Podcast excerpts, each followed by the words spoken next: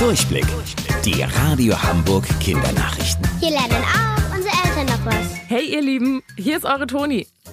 Am Donnerstag wurde in ganz Deutschland geübt. Beim bundesweiten Warntag sollten um 11 Uhr alle Sirenen getestet werden. Zusätzlich sollten Warn-Apps auch Meldungen verschicken. Sowas passiert eigentlich nur in sehr gefährlichen Situationen wie Anschlägen oder Naturkatastrophen. Doch so wirklich geklappt hat das Ganze nicht. In Hamburg war zum Beispiel nur in der City und an der Elbe etwas zu hören.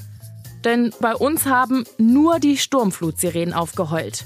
Nicht alle wie eigentlich gedacht. Auch über Warn-Apps sollten eigentlich Meldungen aufploppen.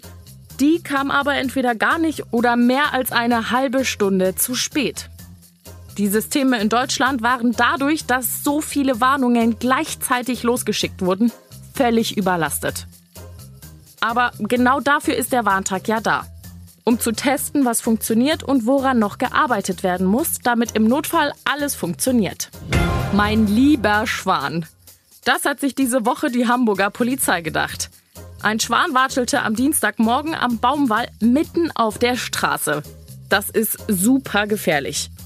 Zum Glück konnte die Polizei den Ausreißer aber von der Straße scheuchen und Mitarbeiter der Stadtreinigung haben sogar zum Schutz eine Art Sperrung für ihn errichtet. Kurze Zeit später dann schon der nächste Einsatz. Ein weiterer Schwan hat sich am großen Burster in einem Seil verheddert und musste befreit werden. Beiden Schwänen geht es aber gut und der Hamburger Schwanvater Olaf Nies kümmert sich jetzt um die zwei. Wusstet ihr eigentlich schon? Angeberwissen. Seit 2012 singt ein kleiner Roboter auf dem Mars einmal im Jahr für sich selbst Happy Birthday. Und das klingt so.